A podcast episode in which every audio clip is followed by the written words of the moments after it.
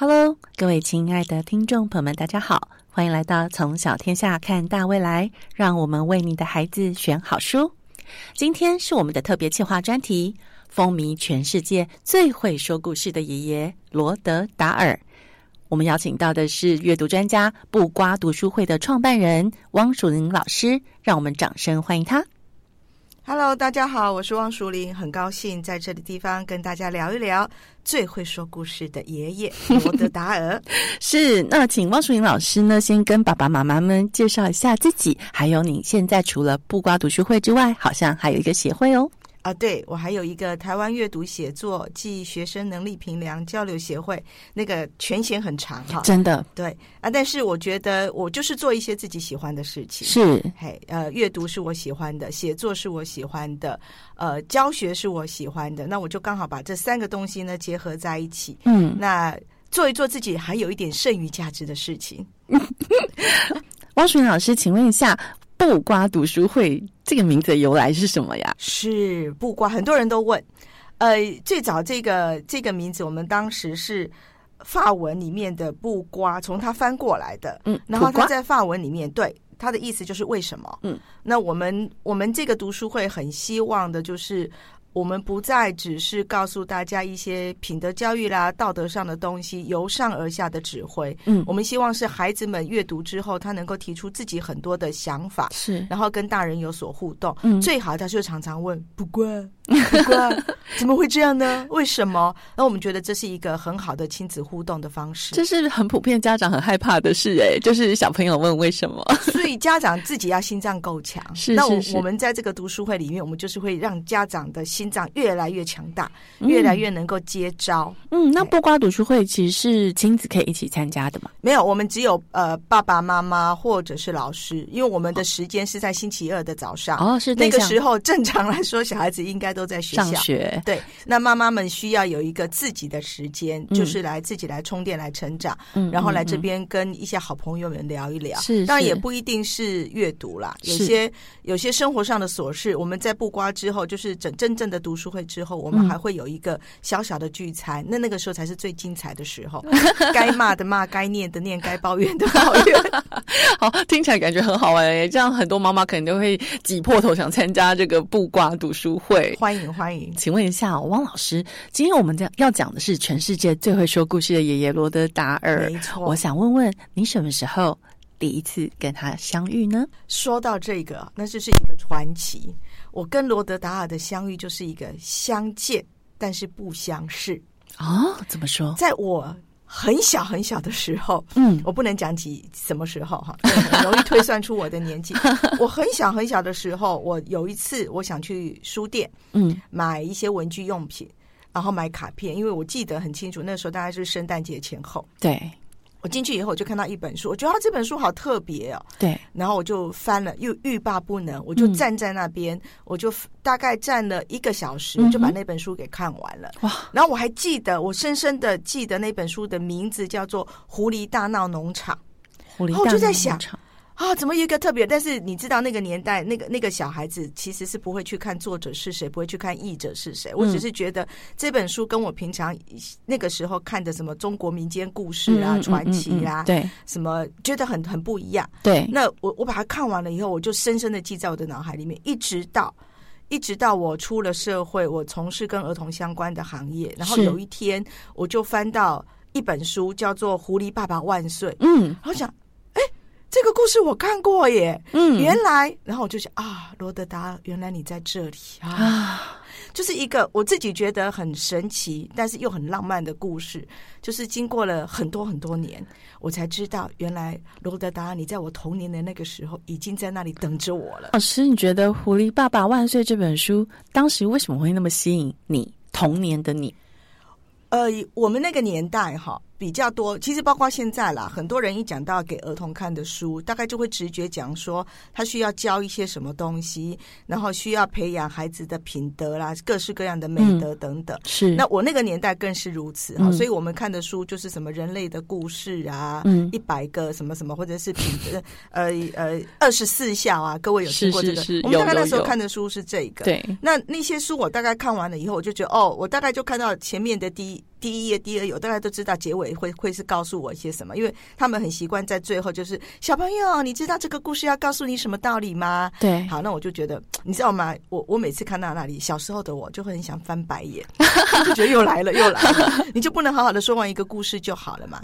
但我我我说我看到罗德达那个时候，我那时候不知道是他嘛，哈，我看完就觉得没有，后面什么也没有，什么教宗教校也没有，嗯然后最重要的是，他颠覆了我所有对于故事角色的嗯想法。嗯，嗯我们嗯认为，在我们以前，在在我认识罗德达尔之前的那个所有的故事，都是呃好人嗯坏人，然后好人就是很好很好很好，嗯嗯，坏人就是很坏很坏很坏。就二元对立，对，然后我们从来不会去想说，呃，怎么会是这样？人到人没有其他的样貌嘛？是，然后更甚至的是，我们那个时候的人都是好的，动物都是不好的。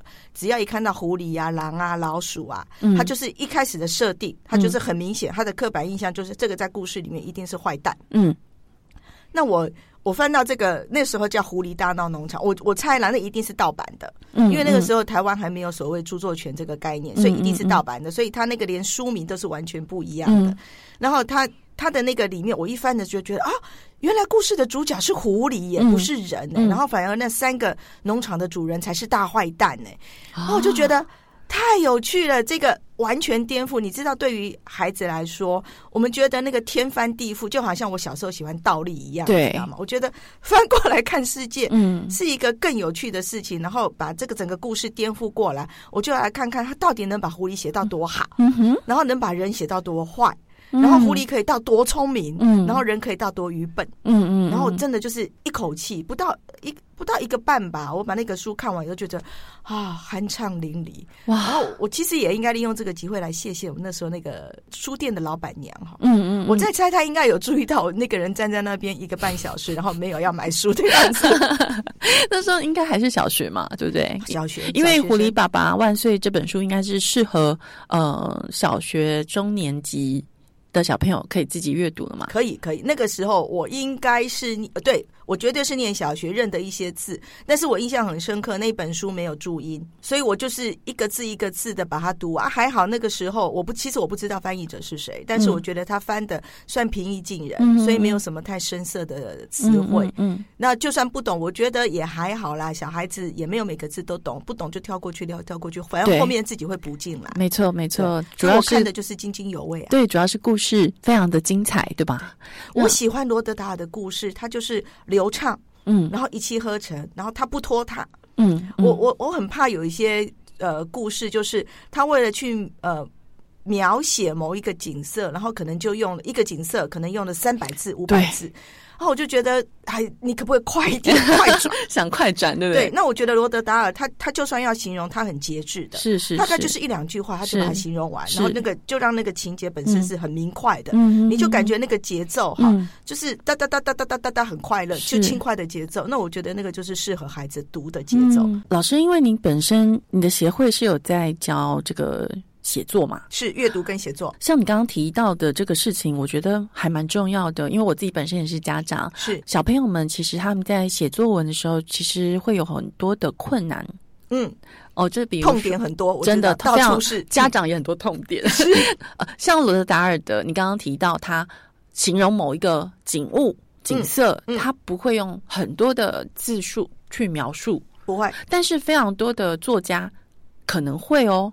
他们在这个建立场景的时候，他们会运用非常多的形容词，哦、去形容、去建立一个环境的感觉。对，到底我们什么时候要这样用，什么时候要像罗德达尔那样子的简洁？我觉得哈，嗯我我自己在写作的时候，我一直在告诉自己的就是，呃，克制。作家要让他克制，其实是有一点为难的是，因为会会写作的人就是有话要说，而且通常是有很多话想说。是，那他很想把，譬如说，他很想把他脑中的那个画面，透过他那支笔，嗯把它画出来。嗯他很希望，呃，读者们可以跟着他的那一支笔呢，跟他建构出一样的画面出来。嗯嗯但是我要讲的就是，大我这几年这么多年跟孩子互动的过程当中，我觉得不要去做那样子的非分之想，嗯因为每个人的脑袋是不一样的，不要去想要把自己的脑袋移植到。小孩子的脑袋里面，嗯。这个这个移植的过程，我觉得都是不管是不认识不可能不是不只是作家哈，嗯。不只是作家要克制，包包包括爸爸妈妈，嗯。都要克制。我们要认识孩子，他就是一个独立的个体，他有他自己的脑袋，嗯，然后他的脑袋到底在想些什么东西，其实你无从了解，是。更不要说你要把你的脑袋移植到他那边去。那作家如果一旦有了这样子，就是我希望你能够想象的出来，一旦有了这样先入为主的观念的时候，嗯，他就他就很容易啰嗦，对，就跟爸爸妈妈一样，就很容易啰嗦。那这一方面就是作家一定要提醒自己，我宁愿是作家呃写的轻巧一点、短一点，形容的少一点。嗯。那但是如果真的要形容，就是两三句，嗯。就是克制完了，然后好了，写好了，差不多了，就可以往下走。嗯嗯，比如说，我们我们看罗德达尔，他形容那个迷真族，形容那个狐狸爸爸，对，他各式各样的形容，他从来不拖沓，他就是几句话，然后就把它讲完了。对，呃，这次小天下呢，就是有把罗德达尔的作品变成一个套书。如果说要做一个跟爸爸妈妈推荐的话，哦、给小朋友的入门，你会建议是哪一本呢？因为我们现在这里有好多本哦，有《对，马蒂达女巫吹梦巨人巧克力冒险工厂》《飞天巨桃历险记》《神奇的玻璃升降机》等等哦，您会推荐哪一本呢？这次小天下，我觉得他们就是诚意十足啦。他把对罗德达尔的十一本哈，嗯就是他台湾有买版权的嗯十一本，我一定要特别强调有买版权啊，嗯因为没嗯买版权是我上个世纪的事情。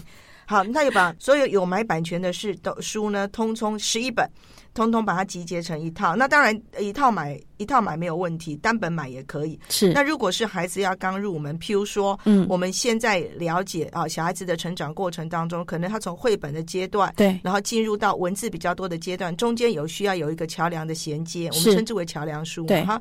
那如果要从桥梁书开始，譬如说二年级、三年级那个时候，那可能有的小孩子程度很好，一年级他就可以看桥梁书，那就是从四本他比较比较简短的。嗯。那我觉得罗德达尔很好玩，他大部分写的是长篇，对可是在这次里面呢，他们这十一本里面有四本就是短篇，大概两三万字嗯就可以看，嗯嗯就是我说的那个《狐狸爸爸万岁岁》哈，它大概就是两三万字，然后。你看哦，我站着，我那个时候一个、一个小学生，我站着大概一个半小时不到，我就可以把它读完，嗯而且印象深刻。对那就可以了解第一个，呃，罗德达尔的写作功力，再来就是他不会给孩子造成阅读上面的压力。嗯我觉得可以从呃这四本比较简短的，我认为就它就是桥梁书。OK 好的，这这这四本开始入门，嗯哼，就是小比利和看迷真族。迷真族，嗯。然后狐狸爸爸万岁，坏心的夫妻消失了，是。然后乔治的神奇魔药，对，这四本都很适合当做一个入门。那其他比较长篇的。就可以等大一点的时候继续读下去，所以建议爸爸妈妈其实就是可以一套一起买，因为小朋友一定会一本接着一本想看下去，对不对？哦，这个我一定打包票。这个这十一本十一本买了，当然很多我知道。我们自己在编童书，我们最担心的就是，我知道爸爸妈妈他会他会有一个烦恼，就是我买了，可是小孩子不读怎么办？对，但是我我我敢打包票，嗯，这十一本你买了，小孩子绝对会读，而且他嗯可能读完还问你说还有没有罗德达尔的，然后就说没有了，因为小天下只出这十一本，读完了。那那但是也还好，因为。他可以再读，他这一读再读都可以的。像我我说，嗯。呃，小比利和迷真族，我就很对，很陶醉在其中，对于那个迷真族的描写。啊、原来有一个这么小这么小的人，那个嗯。头呢，那个小孩子的头就跟一个火柴棒嗯。的头那么大，嗯，觉得哇，这个形容太好了，原来要这么小。所以其实迷真族它算是幻想文学，对不对？而罗德达尔的这十一本基本上都是想象出来，但他在现实生活中是，像现实生活中也不会有个巨人每天晚上到你的的的床前嘛，嗯哎，跟你讲故事，但他当然都是都是幻想出来的。是，那他的幻想就是呃，以有人、有动物、有有魔法，它嗯就是一个有魔法的世界。像像那个迷真族里面的那个老爷爷，他就讲了一句：“那些不相信魔法的人，永远不会发现它。所以应该怎么办呢？你就是应该记得用闪闪发亮的眼睛，仔细观察周遭的世界，因为最大的秘密总是隐藏在最不可能的地方。”我每次看到罗德达尔写这一段话哦，我都觉得哇，我都会起鸡皮疙瘩哎！我就觉得哇，罗德达那个年代。怎么可以有这么多的想象，然后可以把把文字组织成这么的有煽动力？嗯，就是闪闪发光的眼睛去观察这个周遭。我觉得他自己本身应该就是这样的人，他是一个外星人。对我正想要问老师说，你可不可以用一句话来形容你心中的罗德达尔？我觉得，当我知道原来他是住在英国，他他他原来是挪威嘛，哈，对，他原来他住在英国的时候，我就觉得不可能。这个人一定是用作家身份隐藏真实身份的外星人。他那个满脑子的奇思妙想，然后在那个年代啊，那十几就二十世纪末的那个年代，他竟然可以有这么多跟当代的完全不一样的，或者我们甚至于说完全颠覆的一些描写、一些思想。然后他的文章、他的故事里面，呃，把小孩子当成是主角。嗯嗯，那个大人。那个大人反而是可能就是不好的大人来欺负小孩的，所以小孩子可能要怎么样怎么样。那个马蒂达就是啊，嗯，他就是一个天才儿童，可是他的爸爸妈妈就是重男轻女，然后完全就是忽略他。我就觉得哇，罗德达尔那个时候已经关照到这些了，他不会，他不会刻意去。呃，粉饰这个世界的美好。嗯，他觉得有不好的东西，我们就把它写出来。但是他相信孩子有孩子的力量，嗯，孩子有孩子的聪明智慧，能够去应对这些东西。所以你看那个马蒂达后来多厉害，包括女巫也是啊。那个孩子已经被变成老鼠了，嗯嗯。可是他的奶奶，他的奶奶不会因为他变成老鼠就不爱他。嗯，你知道我那时候看到这里哦，我真的很想流眼泪。我想说，哇。有有怎么样的爸爸妈妈，有怎样的亲情，是不管你变成什么，我都一样爱你。嗯，我就觉得好感动哦。觉得我还是要再强调，罗德达写这个书的时候是一九七零年，就是二十世纪末的时候。对对，不是现在。现在我们觉得作家写出这个东西大概理所当然，因为它是主流。是，但是在那个二十世纪末，嗯，呃。有关于儿童权利这件事情，儿童文化这件事情，我大概都不会在爸爸妈妈的脑袋里面吧。是因为儿童这个观念本来也是还蛮近代才真正被视为一个儿童。好，他们以前早期就是。成人的缩小版是它就是一个附属品，对对对对。然后成人对于儿童就是我一定要教他很多做人处事的道理，但不是说这个不重要哈。但是呃，成人满脑子想的就是我要教他这个，教他那个，然后考试要怎么样，然后然后应该对大人要怎样怎样，大概就是不断的在。在给予给予，告诉你你要这样要那样。但是我我每次看罗德达尔的东西，我就觉得这个外星人实在是 对对地球人的儿童太好了。我都觉得他的使命就是要来帮儿童说话，然后要来带给孩子幸福的笑容。哦，听起来很感动哎，因为我也好喜欢儿童哦。是要为儿童发声，或者是说，身为一个成人，要以儿童的视角去撰写发想，其实真的不容易，对吗？不容易，因为呃，我们离儿童太遥远。真的，我们都忘记自己是儿童过，曾经是儿童，或者我们的童年也没有那么的呃精彩吧？就是被限制了那个想象的程度。对对，我觉得我已经算是一个呃相对幸福的，我的童年算相对幸福。就是我我我小时候的家里出来就是一间书店。那我为什么说要特别书店？呃，谢谢那个书店的老板娘，就是她常常允许我就在那边翻书而不买书，就是看书。嗯，对。那因为小孩子其实也没什么钱，那那个时候的你知道，那个时候的一本书虽然只有，我记得那个时候的那一本《狐狸爸爸》大概只有呃三十几块，不到四十块，可是我买不起啊，因为你知道我那个年代的面包才两块钱，我三十几块我可以买一大袋面包，我怎么可能？呃，去买一本书，但是我觉得现在的孩子就很幸福。我我谢谢他，就是他给我一个有阅读的童年，有书，然后有想象陪伴我的童年。我自己觉得啦，我的幸福感比较强那么一点点。嗯，就是我我我在我的脑海里面的那个世界是是无穷的，嗯是彩色的，然后是充满传奇色彩的。嗯所以有些时候，呃，生活当中有一些不太如意的东西，或者考试考不好什么，我我可以我可以让自己暂时哈，跟罗德达尔一样，藏在自己的那个小世界里面。对阅读大概就是我一个避风港。嗯我自己觉得它是我的一个避风港。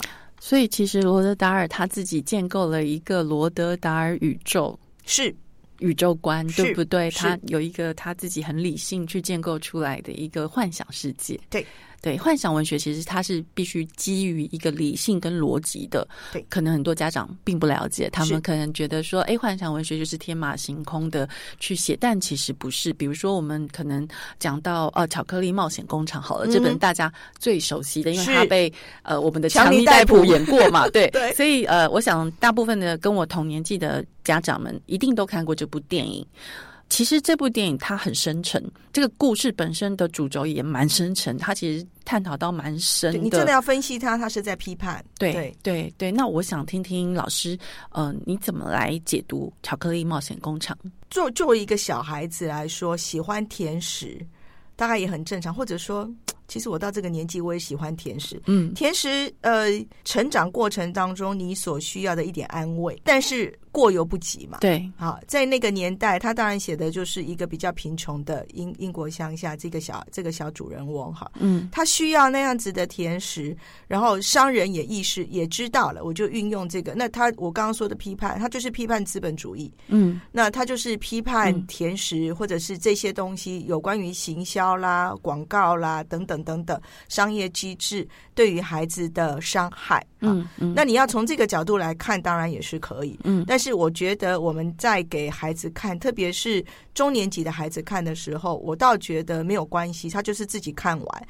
那我们不要小看现在的孩子，他们看完以后会有自己得出来的一个想法，他会告诉你。哦，这个故事其实是这样这样这样。哦，我觉得作为家长，我们就是好好的听，当一个很好的听众。像《巧克力冒险工厂》那里面的那个呃男主角小男生，他是他的家境不好，对然后爷爷奶奶就是只能躺在床上，对对，然后家里要照顾，然后家里又又破，然后那个风冬冬天的风一吹不得了，全家人在那边受冻，然后吃东西就是只能吃那种少少的东西，对，所以他很显然就是一个来自贫穷家族的小孩。嗯但是这个巧克力带给他的是，你要说它是甜蜜嗯。也可以，你说它是诱惑也可以，嗯。那全世界的小孩，当这个巧克力工厂做出那样的行销，就是你可以来参观我，但是你必须呃拿到这个入场券。哈。那个入场券在哪里呢？就是在一颗一颗的巧克力当中的时候，你就会看到有钱人家的小孩，就是会指挥他的爸爸，你去把所有的巧克力都给我买来，对。然后他就吃吃吃吃吃，然后有的人就吃的很胖，有的人就会吃成满口蛀牙，这我们想象的了哈。嗯。那或者有有些就是他自己吃不了，他就是指挥他们全家的仆人的，帮忙大家帮忙一起吃，为的是什么？为的就是那一张。那有时候我在看说，哇，这个不就是行销手法吗？这个那么厉害的行销手法，这个老板也太厉害了哈。嗯但是我们如果仔细去看那个老板，嗯他也是一个呃童年创伤的人嘛，对。所以我我刚刚听说那个强尼戴普要开始呃，他这个老板的前传，对。哎，就是要来看看这个老板到底他经历过怎样的童年，啊。所以会有这样子的创伤。创伤，然后要透过，其实他也不是真的要卖巧克力，我们后来才知道说，哦，原来他不是真的要卖巧克力耶，他就是在治疗他他童年的那个伤。嗯。哦，我觉得呃，大人。当然，我们现在讲的是童书了哈。嗯我觉得像罗德达尔的几本书哈，像嗯《巧克力冒险工厂》《吹梦巨人》《嗯礼物》，嗯我都觉得大人都应该看一看。嗯嗯因为除了它可以回让你回到童年之外，嗯我觉得它里面罗德达尔的东西，为什么说它是外星人隐藏？就是它除了给孩子童年的欢乐之外，他也给那个离开童年很远的大人再一次回到童年，或者他回他在他站在他现在的这个基础点上，他去想一想该怎么样跟呃他身边的孩子互动。嗯嗯。他会看到那几本书哈，那我我刚刚讲的什么《巧克力冒险工厂》啊，《吹梦巨人》，嗯。我觉得大人都会心里面都会有所震撼，嗯。然后都会再去思考自己这这个一路走来到底嗯。发生了什么事情，然后未来要怎么样。呃，罗德达尔他不是用教条式的告诉你，嗯。我觉得一个故事美丽的地方，嗯。就在于你看完它之后，你自己自然而然的生成一个内心生出一种想法或一个声音，我觉得那是最漂亮的事情。对，就转化内化成自己的思想，对不对？我思故我在。是是是，所以，其实罗德达尔的作品里面，虽然他并不是呃永远描写这个欢乐或是很快乐的这种呃它其情节，实有很多悲伤的，对很黑暗的，对他的黑暗，他的悲伤，我觉得还是幽默。嗯，嘿，他就是有一种黑色幽默。对对嘿对，虽然他让你觉得说，比如说我说那个巧克力冒险工厂那个小男生家里很穷很苦，但是他不会把那个穷跟苦这几个字，对。嘿，放在文章里是面。老师，那时候你看电影的时候，你觉得他改编的怎么样？因为我觉得每一个人呃在阅读书的时候会有自己的一个 picture，然后看电影的时候通常都是不满意的，因为会觉得嗯改编的不够好。因为在我心中的这个巧克力冒险工厂应该是长怎样长怎样的，你自己觉得说从你在文字里面感觉到的、感受到的想象，跟实际上被演绎出来的状况，你自己觉得中间的差异或是比较，你自己觉得是怎么样呢？我其实就把它看成两部作品了，哦，是我就是觉得他就是同名，名字一样，可是演绎的手法或者诠释的手法嗯。完全不一样。嗯。那我我这样去看，我就我第一个我没有怎么样去比较说他有没有忠实的传传真哈，传达那个原来罗德达尔原来的那个嗯。故事内容，嗯。因为我很清楚，呃，一个九万字吧，我记得记得八九万字哈，嗯嗯。一本一本九万字、八万字的书，你要改编成嗯。两个小时。后来其实我后来知道他们拍的更长哈，嗯，那你要剪接成两个小时多一点的那个电影，本来就是有它的难度。嗯。那我我们必须容忍呃导演或者是呃演员嗯做各式各样比较紧凑或者有一些我们自己认为的书里面的关键的东西，他必须把它剪掉哈。嗯嗯那或者是穿插一些可能书里面没有的呃舞蹈啦，或者是什么什么。那呃，因为影像的关系，嗯他必须这么做。嗯，我我觉得我我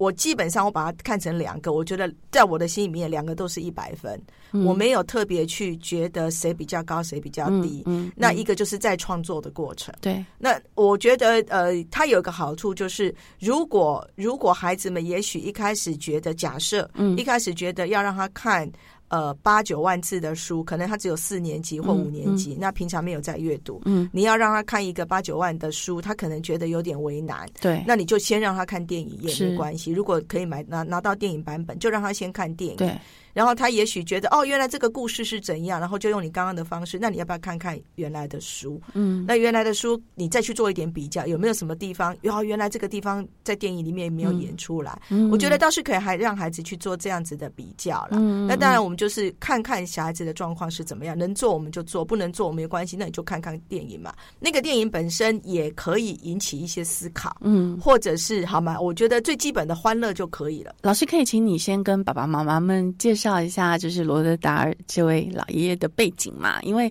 我猜跟我同年纪的爸爸妈妈们可能也没有很多机会。呃，家里巷子口有一个书店哈，然后可以阅读到这个《狐狸爸爸万岁》这本书，所以像我就小时候没有接触过，那我对罗德达尔就并不是那么的了解，也不是那么的呃清楚他这一路的呃创作的脉络，然后以及他到底是谁，然后他到底长什么样子，然后他呃长多高，如果各位看《吹梦巨人》，我我看《吹梦巨人》的时候，我就觉得这个根本就是罗德达尔自己的翻版，嗯。就是他把他自己写进来了，嗯嗯他就是那个老爷爷。嗯。罗德达尔的身高有一九八，嗯。他就是一个巨人，嗯。然后他也长，他也不胖，他也是瘦，他其实也算瘦的哈。嗯。这个人很有趣，他、他呃是作家，他也曾经在外交部当过，然后甚至于被认为说嗯他应该是一个情报员。嗯，对，光是情报员这三个字，就让人家觉得哇，好，这个身份隐藏的真好，激，对，很刺激。那那呃，而且这个情报员这件事情是，因为他是英国人，对，然后他后来去美国，在外交部那边，然后是美国人认为他应该是英国派来的情报员。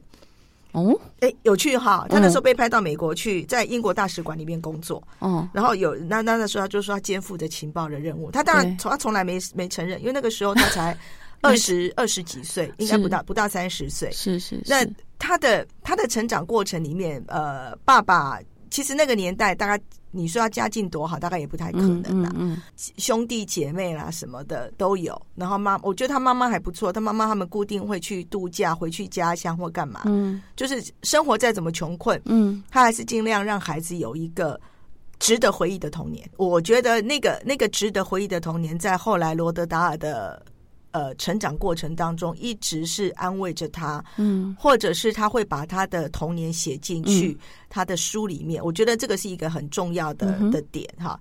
后来他开始写书。呃，其实很有趣的，他原来第一本书不是写给儿，不是我们现在认知的童书，他原来写的第一本是恐怖故事集。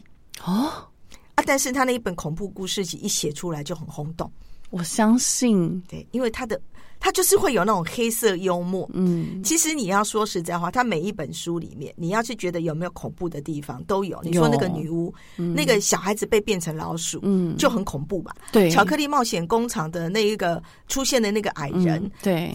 那小孩有的小孩子就就就会有点害怕。然后吹吹梦巨人里面的巨人，嗯。那他巨人是一个族哦，对。那一族里面的巨人都是坏蛋，只有这个吹梦巨人、嗯。他是最善良的，嗯所以那个吹梦巨人的英文叫 B 的 BFG，、嗯那个 F 就是 friendly 的意思，就是所有的巨人族里面只有他是友善的，嗯其他的巨人都是会把小孩吃掉的。嗯他就觉得哇，会把小孩吃掉。这件事情，你说恐不恐怖？可能有的有的家长就会觉得说：“哎呀，那也叫恐怖啊，那唔汤好。”嘿啊哎啊，但是我觉得他不会把那个不会让你觉得恐怖，让你觉得他只是让你觉得震撼。嗯嗯嗯。那你看罗德达用这种黑色幽默的东西来写，然后小孩子看了就觉得啊，好特别哦，然后好有趣哦，然后又又一点点的恐怖，嗯。就是那种又爱，嗯，然后又怕，嗯。然后又很想看，嗯。那那那种心情，我觉得就是罗德达很会拿捏那个分寸。嗯。然后后来他开始写《飞天巨桃历险记》啦，写《巧克力冒险工厂》啊，然后就大受欢迎。嗯。其实有一个小故事，嗯。他有我我讲这个《狐狸爸爸万岁》啊，我说我小时候的那个盗版嗯。叫做《狐狸大闹农场》，对。然后我我是后来才知道说，他原来这个狐狸不是要大闹农场，嗯哼原来罗德达尔的第一个版本是狐狸大闹超级市场。哈 supermarket，因为他们就是被人类追杀，然后就打地洞，打打打打打，然后为了要求生存嘛，就是人类都在上面布满了天罗地网要抓他们，嗯嗯所以他们绝对不能够冒出地面，他们只好跟鼹鼠啦什么的，嗯。就在地面地底下打很多的洞，嗯。很多的通道，嗯。然后要要到要要去拿自己的洞食物来吃啊，嗯嗯。然后他们就发现原来是最早的版本是。打到一个超级市场，然后就在大超级市场里面把它当成家里的厨房，大家就在那边开 party，、然后他们还很聪明哦，他们还知道说不可以一次把它用完，不然会被发现。嗯就是这一次这个拿一点点，下次那个拿一点点，然后呃主人就不会知道。嗯可是后来我知道他这个版本，嗯。呃写完了之后就被出版社的编辑、嗯。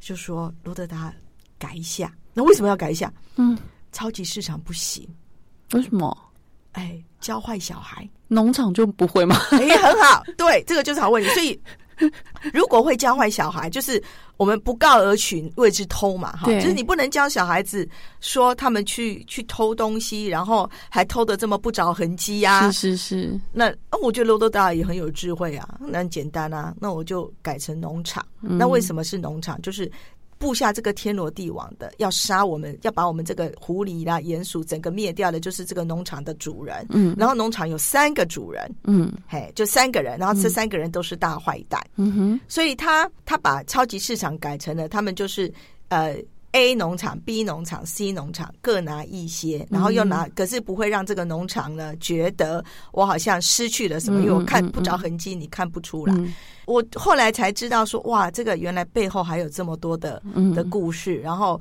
我觉得一个作家在跟呃编辑在合作的过程里面，嗯也是一种沟通协调没。错，罗德达尔，我觉得他已经，他那个时候在写《狐狸爸爸万岁》的时候，他已经是一个知名的作家了。嗯，但是他愿意呃接受编辑的想法，然后去改变，我觉得也不容易，嗯嗯也不容易。那但是我后来觉得改变出来的东西也很好，嗯起码那个至少不会有嗯怂恿孩子去超级市场偷东西这样的疑虑嘛。所以童书还是有它的使命啦，是吗？可能还是必须，因为我们必必须，我我要讲就是他呃分寸。嗯他必须要拿捏出那个分寸，嗯就是不对的事情，你必须要知道。那当然还好，因为。他的主角，我刚刚讲的这个狐狸爸爸，主角就狐狸嘛。那动物的世界可以不跟人一样，他们可以不遵守法律，所以一切都 OK。那你当然你他绝对不会把这个小孩变成是一个小孩子，那当然就不行。我觉得这倒还可以。嗯哼，对。哦，所以其实呃，有蛮多幕后的一个编辑跟他的想法的。过程，然后才能创造出这个两三万字的桥梁书。是对里面的插画呢，也其实画的很精彩，对吧？昆汀布雷克是是是，他也是一个英国很很重要的画家。其实我们知道，昆汀布雷克在英国的地位，他已经是可以独当一面的画家。没错，他说实在话，我们觉得一个画家要帮人家画插图，嗯，都是为人作嫁。没错，好，正常来说，大概不会愿意。嗯，因为他已经可以独当一面了嘛，哈。对。但是我觉得，就是因为罗德达尔，嗯嗯，所以他他愿意，而且他的决定也是正确的。嗯，其实他刚开始要跟罗德达尔合作的时候，他也很忐忑啊。嗯，怎么说呢？他说他一一想到要跟跟罗德达尔合作，他就紧张的睡不着，因为那个时候罗德达尔已经是一个知名的作家了。嗯，反而是罗德达尔安慰他。嗯，很罗德达尔鼓励他，所以他们两个应该算互为贵人吧。是是是。罗德达尔，据我所知，他跟昆汀布雷克合作之后，就不再跟其他的人合作了。他就是两个人，就是非常好的伙伴，合作伙伴 partner。嗯，哎，我的书就是给你画，那你的书就是让我画。嗯，培养出一个革命情感来，是真的就是革命情。一直到他这里写啊，他们一直到罗德达尔过世。所有的作品都是由昆汀布雷克来画，嗯，包括他之前出的书，后来重新画也都找昆汀布雷克画。他他真的作品哦，感觉非常的契合，对，哦，整个画面上面，所以其实这套书的价值，呃，真的不能以价格来衡量。我我我自己当编辑那么多年，然后我就觉得小天下在编辑这个这一本书呢，嗯，很花心思，很用心，嗯，它就是一个专业，完全专业。我怎么说哈？说大家一想到文字书，两万字、三万字、九万字，你就觉得哇，压力好大，嗯。可是透过编辑的编辑的技巧，对，你可以让孩子觉得，嗯，没有啊，没有很多书啊。你你真的如果不去计算它，你不会觉得它有两万字、三万字那么多的分量。很多小孩子，你跟他讲说不要说两万字、三万字，你跟他讲说你看个两千字，他大概就觉得头皮发麻。那可是你看哦，他等整个看完了以后，你跟他讲说你你刚看了两万字、三万字的书，你相信吗？他一定不相信。为什么？因为他整个的编排手法就是一个轻松的，然后那个昆汀布雷克的图就是在适当的时候画画进来，嗯，然后整个的编辑就是在适当的时候就留白，嗯嗯，然后你让孩子在读读读的时候，他他整个的版面看起来第一个清爽，嗯。再来轻松，嗯，所以他读起来就很轻快，嗯，那这个就是要要感谢昆汀布雷克，因为他帮罗德达画了很多的插图，就每一张小小小小的图，他在故事里面都起到了一个是修修饰的作用，一个是呃轻松让版面轻松的，然后再来是它也有解释的作用，嗯，像我记得啊，坏心夫妻消失了，嗯，那个有关于那个爷爷嘛，那个先生，那个坏心的爸爸，嗯，他的胡子。他是一个满脸胡子的人，嗯，他的胡子里面，他说他从来不去洗他的胡子，嗯，所以你可以想象嘛，一个人留了满脸的胡子，胡子又越来越长，他也不修剪，然后他也不洗它，嗯，然后那个胡子上面会有什么？嗯，很多不干净的东西吧，我想。吃的东西，任何的渣渣都在上面。是，然后你看啊，现在今天只有只有胜利能看到，你看，对，只有我能看，哇，昆汀布雷克把那个。胡子里面会可能会有的东西，通通把它画出来。当然会有的东西就是这个呃罗德达尔写的，但是他就会写，比如说这里呢，你看到这个像鱼的这个，就是沙丁鱼的尾巴，嗯，就是它吃罐头，然后沙丁鱼的尾巴就是卡在那个胡子上面，或者是这里有一片黄黄的，这个是乳酪。嗯，昆汀布雷克就是把用用画的把它画出来。那你知道还我我。觉得孩子看到那个东西，就会觉得啊，好像在解谜。嗯，对。解谜。然后，这个就是我们觉得一个一个作家要找到一个好的画家来搭配他不容易。对。因为这个好的画家，他会去抓到你那个文章当中的特色重点，嗯，然后再透过他的画笔又把它加强了一次。没错。我相信罗德达尔在看到昆汀布雷克帮他画完的时候，他心里面一定也会觉得说，这个人不只是我的知知音，这个人根本就是。有办法把我的重点抓出来，然后再凸显出来的那一个很重要的画家，所以他从此以后他就不再不做第二人想。嗯那我觉得孩子们去看这一本呃这一套书啊，他就是除了欣赏罗德达那个很有节奏感很强的文字，嗯然后那个情节高潮迭起之外，呃，有空还是要看一看看那个昆汀布雷克的图，都是黑白，嗯，对，可是那个黑白就是很有韵味的黑白，没错没错那个线条，然后那个那个整个的构图，就会觉得说，天哪，怎么有一个人，他不是漂亮，可是就是让你看起来很有趣，你会想要一看再看。对，所以其实就是买一套书，其实是买到两个大师的作品大。师啊，大师！你知道昆汀布雷克他他就是英国的第一个，嗯第一个得到桂冠奖的。当然，我们觉得我特别不不特别去讲这个图呃奖项的东西，就是它就是一个肯定啦。对，哎，不是因为得了奖，所以这个作家重要，而是因为这个这个作家或这个画家本来就很厉害，所以得奖。我们想要有这样的观念。对，但是如果不免俗，我们就讲说他是英国第一届儿童文学桂冠作家，嗯一九九九年，嗯嗯也是上个世纪，啊嗯嗯果然是上个世纪世纪。纪末，哎，世纪末华丽的年代，然后他后来隔了三年，二零零二年他就得到国际安徒生大奖。哇，安徒生大奖就是相当于我们现在就儿童版的诺贝尔文没学奖，错没错，非常重要的奖项。然后你看他是一个画家，对，然后可是他的故事什么的也是可以得安徒生大奖，所以他他本来就是一个大师。没错，所以这一套小天下出的罗德达尔系列十一本，整个买起来真的就是买到两家长要想的是，我买的是两个大师的杰作。对大师的杰作，而且小孩子他真的就是从二年级可以一直念到国中，嗯然后他三三不五时，时不时他就可以把它翻拿下来看一看这个内容，嗯看一看什么的。嗯嗯，嗯那那孩子们，我我相信。我相信有一天，你觉得这个孩子要念国中了，要念高中了，嗯你说我们家的书柜摆不下了，嗯这一套书可不可以送人？我跟你讲，小孩子还说你其他书都送人，就这一套书给我留着。这个这个我是很有把握的。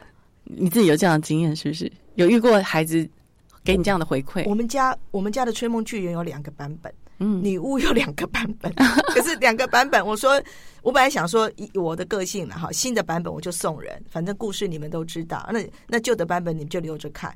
可是那孩子就说不行啊，我两个版本我都要看，因为两个版本的设计不一样，尤其这个新的版本，它跟旧的版本不一样，是这个新的版本就是跟着跟着英国的，然后它的、嗯它的色彩比较莫兰迪，嗯嗯嘿，旧的版本是比较鲜艳的，嗯然后这个嗯。旧的旧的版本，有时候我一呃新的版本一放上，我就觉得哇，档次又更不一样，对，看起来更有质感。所以我才会觉得我送人当然就是要送呃新的有质感的，可是孩子们就觉得 no no no no，因为新的有质感的我两个我都要，内容一模一样。哦，图也一模一样哦，嗯。只是封面不太一样，版面设计有一点点差别，嗯嗯可是他们就觉得它就是两本书。嗯嗯，完全不能够送人，所以我们我们最后的决定就是，好吧，如果真的再不行的话，就是买书柜。我们家的那个书，有些书已经放到箱子里面。布瓜读书会一定很多很多书啊，你一定阅读过非常非常多的呃童书，而且你自己本身是编辑过来嘛，呃，一定有非常多的藏书。那我也想问，童书至于儿童的重要性是什么？哎，很多人都会认为哈，儿童书就是要有教育功能。嗯那我自己倒认为哈，我的想法，儿童书之于儿童最大的功能应该就是乐趣，嗯。先让他拥有乐趣，嗯。然后呃，再我们再来谈其他的，譬如说提升语文语言的功能嗯。哈，嗯。提升呃阅读能力的功能，培养阅读素养的功能，或者是等等其他，譬如说我们觉得品德教育的功能，嗯。这个都是在后来，嗯。嘿，但是首先要让他有乐趣。嗯嗯，那我觉得童书在这个地方，它可以发挥很好的呃作用，嗯嗯，他他让孩子们能够安静下来。然后去翻翻一本书哈，各位在二十一世纪，我们发觉到这个特质不太容易，对。对孩子来说不太容易，因为二十一世纪跟二十世纪真的就是不一样，完全。好它完全就是一个翻过来嘛，嗯就是华世代了，对华世代，然后每个人都在一个躁动的、不安的，包括孩子也是，对。他他什么东西就是两秒钟、三秒钟、十秒钟，他就换换换换换。对，那那但是如果可以有一本一个什么什么东西，可以让他安静下来。我我当然讲的不是三 C，三 C 产品绝对可以安让他安静下来，但是那不是我们要的。对但是如果有一个不是三 C 的产品，可以让他能够呃回到自己的内心，然后好好的坐下来看一个什么什么东西，我觉得儿童书是可以的，儿童书可以做到这个。嗯然后爸爸妈妈就是在家里面嗯。放几本这样子的书，或几套这样的书，嗯。然后让孩子，然后随时有一点点补充啊，新陈代谢，嗯。然后让孩子随时他想要的时候，他可以看得到。嗯。那如果真的不行的话，就是带到图书馆。二十一世纪的孩子需要做一点点不一样的，呃，跟他平常不一样的东西去做平衡，嗯。因为他平常就是一个跳跃的。嗯嗯躁动的，嗯那我们可以做一点事情让它平衡一下，然后那个脑子里面也可以休息，就是休息一下，让在那个书里面寻找到一个呃有趣的、想象的、冒险的世界。那这个有趣的、想象的、冒险的世界是童书一个很大的特色。嗯嗯那因为又是童书，所以我刚刚讲，呃，作家也好，编辑也好，在这个地方都会做把关。对哎，你当然说啊我们的呃中国古典文学作品《聊斋》，它也想象，它也奇幻，它也什么，但是我们、我们知道《聊斋》很多故事是不能够给孩子看的。那或者《山海经》，我们也知道，那《山海经》其实有一些故事，它本身也有也有一点久。好，嗯那但是我觉得，如果是今天是儿童书，有一些编辑跟作家他们自己都已经先做了把关的，那家长就可以比较放心的让他进入那一个脑中的那个那个世界。我觉得也许，呃，进入久了以后，你的孩子也会是另外一个二十一世纪的罗德达哇或者昆汀布雷克，也有可能。哇好有盼望哦是啊，我觉得有童书陪伴的孩子是幸福的，跟我一样。我觉得我有我我的童年有阅读这件事情陪伴我哈，我我觉得我很幸运，因为我我是独生女，我没有兄弟姐妹，哦。所以我的童年有有些时候，当然我还有还好，就是我还有一个表哥，然后我们那个年代是大家都在马路上玩，嗯就是那个巷子里面玩，所以有很多的朋友。嗯。但是回到家里面的时候，晚上的时候，嗯。我自己觉得是有那么，因为没有兄弟姐妹，嗯。所以是有一丁点的寂寞。嗯嗯但是因为有书的陪伴，对我自己觉得哈，因为书，我我可以，我一直到现在都还可以有幸福感。嗯一本好书真的可以支撑你很多脆弱的时候，心灵需要被填满的时候。对我们很希望每一个孩子都可以在一本书、两本书或者五本书、十本书当中找到他的幸福感。有一天他呃可能考试考不好啦，或者将来工作的时候长大了，工作的时候有一些什么样的时候，他可以去翻出那个一本或者十本。那个能够让他带给他幸福感的书，对，然后他可以在那个地方得到一点安慰，然后重新再累积能量，嗯然后再出发。其实刚刚听老师一讲，我真的觉得在那个年代啊，罗德达尔写出这样子的作品。因为我自己本身是做行销嘛，那其实所以以我的观点看呃《巧克力冒险工厂》的时候，我就会觉得说，哇，这是一个非常强大的呃行销策略手法哈。其实，在那么那么久以前，他早就已经身为一个作家，他竟然他也了解这种呃商业市场的运作模式，以及这个行销的策略该怎么拟定。我觉得这是非常不容易，因为它是一个跨领域的东西，它并不只是一个儿童文学的作品，或是一个想象力的描写一些奇幻的东西。事实上，它也蛮。呃，应该可以说很接地气。是当我们长大进入产业的时候，其实也许就会回想到，哎，以前我看《巧克力冒险工厂》的时候，其实它里面就已经提供了我一个很厉害的行销模组了耶，而且在呃二十世纪末的时候，它就已经写出来了。这就是我说对为什么我一直觉得罗德达是个外星人的原因。嗯嗯就是他有一些他那个时候看到的东西，我们在过了这么多多年以后，我们才会去知道说啊，原来他在那个时候就预言了耶，他就已经看到了耶。嗯那个时候资本主义或者是工厂那个东西才刚起步哎，对可是他就已经看到这个工厂可能带来的什么什么了。没错，呃，我觉得应该可以说是勇敢的去想象啊、呃未来的世界可能会变成什么样子。但在那个里面，我感觉到他有一点点的，有一点点的悲观，对不对？忧心，忧心，对对，因为他感觉到这个工业化所带来的呃未来世界，不知道会面临什么样子的一个改变。基本上我觉得罗德达尔他假设了哈。我们先不讲抛开那个外星人这个概概念来看，我觉得罗德达尔他其实是一个常常在思考的作家。嗯，他关他关，而且他也很关心是整个世界或者整个社会的发是展。是是，他不是只是一个关在自己书房里面，光是自己想象，好自己想的很高兴的那个作家，不是。所以他会把很多现实的东西放进来，嗯不管是巧克力冒险工厂、吹梦巨人、女巫，他都有把现实的东西写进来。，对，他也有把他的忧心嗯放进来，对但是他又是很克制的，他就是点到为止。你看得到，你就你就去多想一下。对但是他不会用那个忧心去让整整个文章的调子嗯变得很深、很沉。对对嘿对，这个是我觉得，嗯，不太容易的地方。他看到了，他想到了，他也觉得这件事情必须提醒，是，但是他又不说教。对，因为毕竟是给儿童看的，所以其实也没有办法写到说我在批判对资本主义，或者是我在批判这个工业化。对，但是他有把这个东西抛出一个提问。对所以我有看过一篇报道，就是《巧克力冒险工厂》那时候呃出版的时候，其实英国的工业革命刚起来，那个时候如果有看过这本书的小孩，嗯他可能在成长之后。嗯二十年、三十年之后，他一定还会记得这一本，嗯然后他就发，他就会发觉，原来二十年前、三十年前他读的这一本书里面就有讲到的这个问题。哎，那我觉得那个是一个跟过去的自己又重新见面，然后 say hello 一个很对很有趣的过程。真然后的，这个、嗯这个牵引的这个人是罗德达尔。对，而且他把媒体的现象啊，其实现在不管是不是电视或者是三 C，它一样都是媒体传播媒体的东西。它其实，在巧克力冒险工厂里面也有。谈到这种全球化的媒体的现象好去炒作一个议题，对，那所带来给孩子们的影响是什么？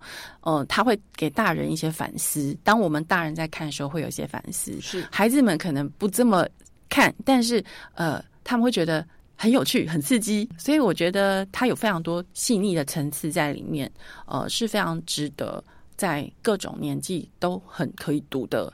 我们现在常讲的适性发展，对，或者是各式各样的，比如说不管是霸凌啦，或者是接纳别人的不同多元的什么什么东西，如果你你用这个角度来看，呃，罗德大的《吹梦巨人》，嗯。你就会发觉啊，他二十世纪末的时候，他就已经在提这个概念了。嗯嗯，因为这个吹梦这个主主角，嗯。我刚刚讲他是所有巨人族里面最矮小的，嗯嗯嗯嗯。然后所以他常常被其他的巨人给欺负。嗯可是他即使被欺负，其他的巨人都嘲笑他：“你你你怎么连人都不吃？”的时候，连小孩子都不吃的时候，然后可是他还是坚持他的他想要的，他他作为他自己，他想要成为一个怎样的人？我觉得这个吹梦巨人是可以给给孩子一个一个这样的想法，就是我们改变别人，改变自己。然后主流的意识是什么东西？我们是什么什么？然后我们是不是能够去接纳跟我们不太一样的人？可能他看起来比我们小，嗯，可能他看起来比我们瘦，好，嗯嗯诸诸如此类的。因为我看过一篇报道，好像说霸凌嗯有一些小孩子就是可能身材的关系，嗯嗯就更容易受到霸凌，或者人格特质的东西更容易受到霸凌。是哦，我觉得对啊，这个吹梦巨人在书里面就是一个被霸凌的巨人。嗯 嗯嗯嗯，但是他能够不不改变他自己的想法，我觉得挺好的。刚刚你讲到昆汀布雷克，我就觉得我来补充一下，那个昆汀布雷克在画《吹梦巨人》的时候，嗯他其实不知道，因为没看过巨人，对他不知道他该怎么样画这个巨人的鞋子。嗯那你知道罗德达尔怎么帮他吗？不知道哎，罗德达尔就把他自己的一一双旧鞋子寄给昆汀布雷克，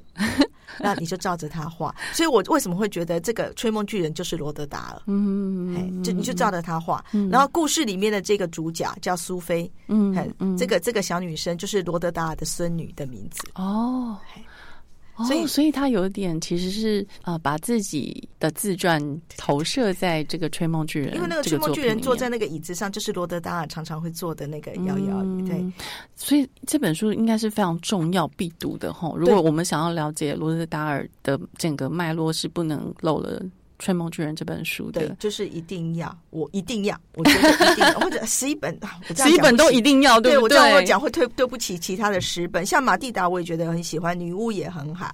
对，对女巫是因为安海瑟薇呃重新演的电影嘛，对对所以我想对她的知名度也很高。对对对，那部电影也算还蛮惊人的。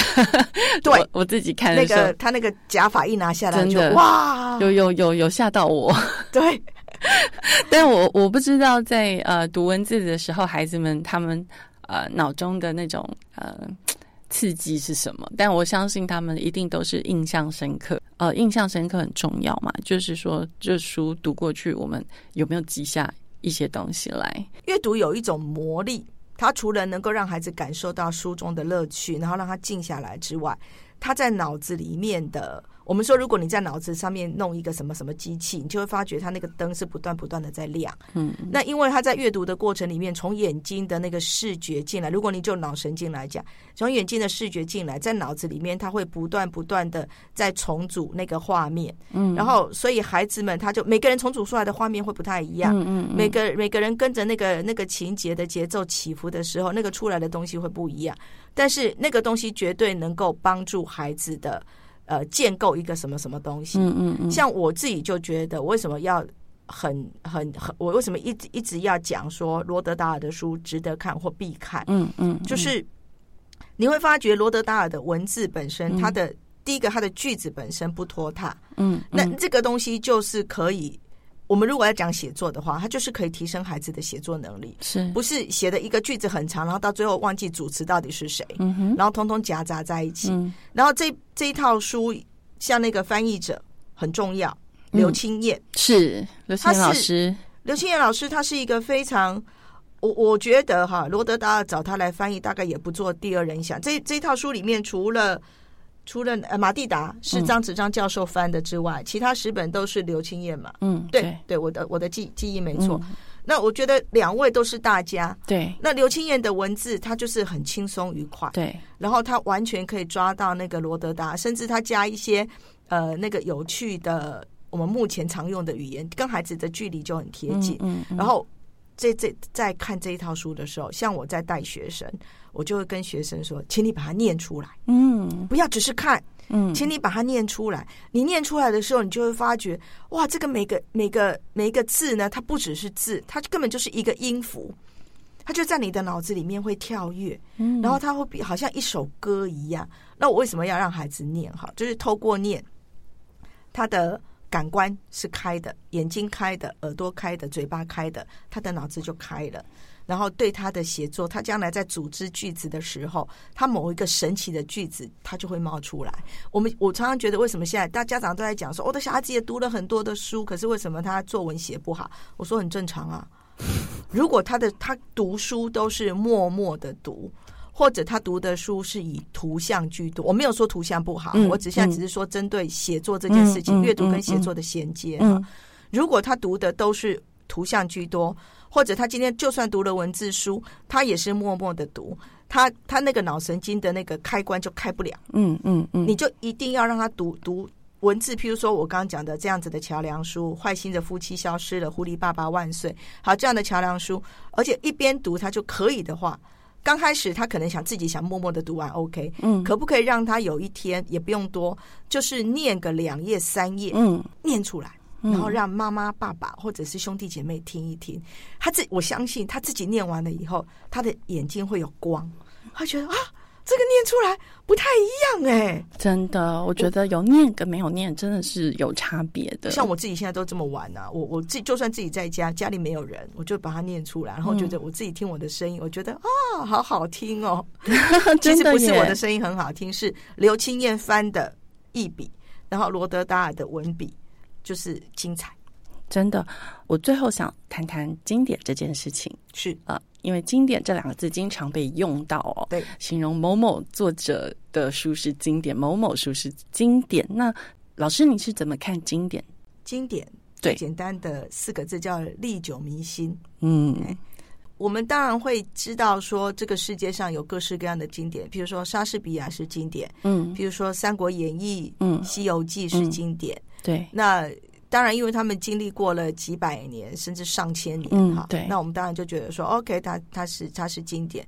那罗德达尔他呃，如果就时间时间轴的概念来讲，他还没有经历过，他大概就是一百多年哈这样子。但是我呃一百年嘛，不嗯到一百年。那我但是我觉得以他的东西我自己认为，嗯就算是再过一百年。呃的小孩应该还是会愿意读它，嗯哎啊，我觉得如果一百年之后真的孩子愿意读它，它真的就是一个经典。那这个经典它必须是呃，除了文笔、除了故事之外，嗯它我自己认为一定要能够引起共鸣。是哎，就是你放到任何一个年代，因为他如果讲到的是是一个普遍的人类社会嗯会出现的，或者这个世界可能会出现的一些什么什么样的状况，嗯，那么它就不会受到时间的淘汰。对，就像我们说，我看《巧克力冒险工厂》，二十世纪末，我们现在就印证说，呃，现在也是会。我们在看《吹梦巨人》，也是二十世纪末的作品，但是我们现在来看，他讲的霸凌，就是我们现在面对到的问题；他讲的多元，就是我们现在的一个主流的看法等等。那如果是这样，他就他才有资格被称之为经典，嗯。不是他跟他的文笔怎么样，跟这个作者本身他是一个怎样的人，我觉得没有绝对的关系。嗯我们纯粹就是就作品来谈作品。是是是，所以罗德达尔的作品其实已经是经典了，对吗？在我的认为里面，他就是未来一百年，我认为他也还是会经典。对当然这个需要一百年后的人来帮我印证，我应该活不到那个时候，绝对活不到。所以呃，小天下出版这套套书哦，它有很漂亮的书盒，对然后呢，里面有呃这十一本的经典作品是哦、那集结了两位大师，对包括罗德达尔的文字跟他的整个思想，还有他的整个前卫的一个呃故事的创作的想象力，然后再加上昆汀布雷克的插画。对完全就是一个你没有理由不收藏，也没有理由不给孩子们读的一套作品，他们两个的搭配就是天衣无缝。真的。那我觉得小天下找到刘青燕跟张子章教授来翻译，也也是也是天衣无缝，对，其实译者非常非常重要，非常重要。我们自己在看呃翻译的书，呃，在台湾的译者大概。他他他起到的作用就是非常绝对吧，就是如果翻的不好，那本书就毁了。对，因为青燕老师本身自己也是童书作家，所以他非常了解儿童呃怎么阅读这件事情，所以他的其实他的翻译的文字是非常贴近儿童。对他中文也好，然后一定英文也很好，对所以他很清楚罗德达尔的这一句话，这个原意。哎，他到底要讲的是什么，然后把它翻过来，他不是直接翻，没错没错，其实翻译很不容易的。非常难，所以我觉得小天下在制作这一套书，真的是放进了很多的呃尊敬这个作者的心，也放进了很多这个爱孩子们的心。对。啊、所以呃。今天非常感谢邀请到布瓜读书会的汪老师来跟我们聊聊这个罗德达尔这位重要的作家哦。那在汪老师的眼里，他是可能是一个外星人，身兼他那时候就很斜杠了，对吧？就是他也斜杠情，可能是情报员是哦、又斜杠作家，嗯外交官，对，还有嗯外交官，所以其实是一个非常有趣、经历非常丰富的一个巨人。对，不止一九八对，不只是身体上的巨人，也是文学作品里的巨人。是我们今天先知，对我们今天非常感谢呃汪淑英老师来到小天下的 podcast 里面跟大家分享罗德达这是我尔的作品。对，那希望之后还有机会再邀请到汪老师来跟我们分享更多关于儿童写作、阅读的相关的呃一些引导。那今天非常谢谢汪老师到现场，谢谢大家，谢谢，谢谢。你们的收听喽，拜拜，拜拜。